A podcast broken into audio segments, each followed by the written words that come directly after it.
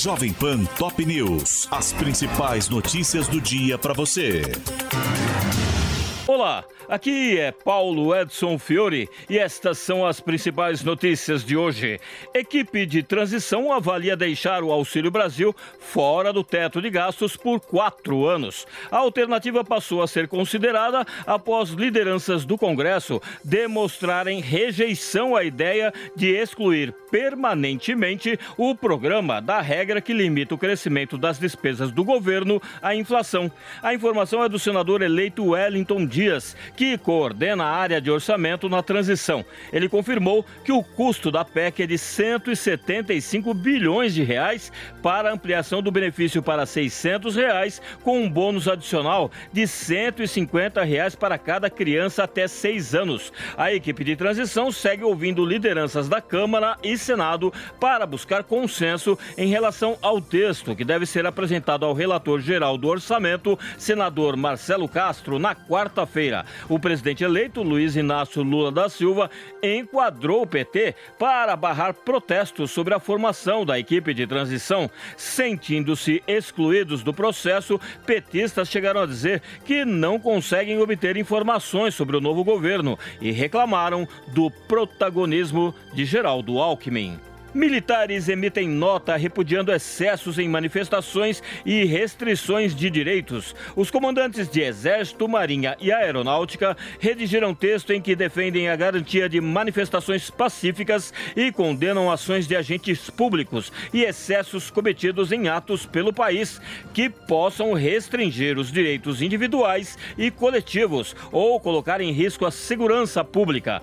O texto é subscrito pelo almirante de esquadra Almir Garnier Santos, comandante da Marinha, pelo general Marco Antônio Freire Gomes, comandante do Exército, e pelo tenente brigadeiro do ar Carlos de Almeida Baptista Júnior, comandante da Aeronáutica. É a primeira vez que os comandantes se manifestam após os resultados das eleições e seus desdobramentos. O texto dos comandos não cita nomes e nenhum episódio específico, mas afirma que o papel das Forças Armadas é essencialmente assegurar que a Constituição prevê, incluindo liberdade de pensamento, de reunião e o direito de ir e vir. Eles ressaltam que a Constituição estabelece deveres e direitos. Mais tarde, Glaze Hoffman reagiu aos comandantes militares e disse que não cabe a eles opinar sobre o processo político. A presidente do PT rebateu a nota emitida pelas forças, afirmando que o direito de manifestação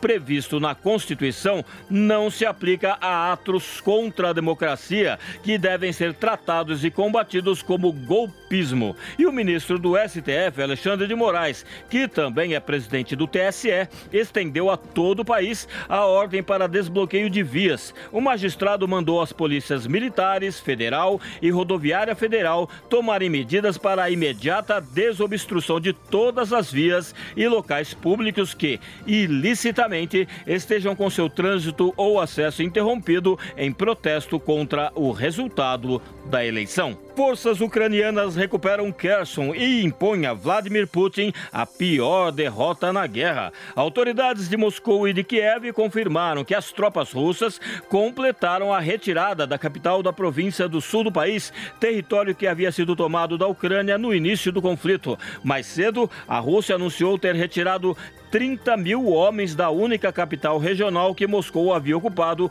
em quase nove meses de invasão. O Ministério da Defesa ucraniano anunciou no Facebook a entrada das forças na cidade, pedindo a rendição imediata de militares russos que ainda permaneciam no local. O Ministério da Defesa da Rússia disse mais cedo que concluiu a retirada das tropas da margem ocidental do rio Dnipro, na região de Kherson. Soldados ucranianos foram recebidos com festejos e muitas bandeiras da Ucrânia, além de muita emoção.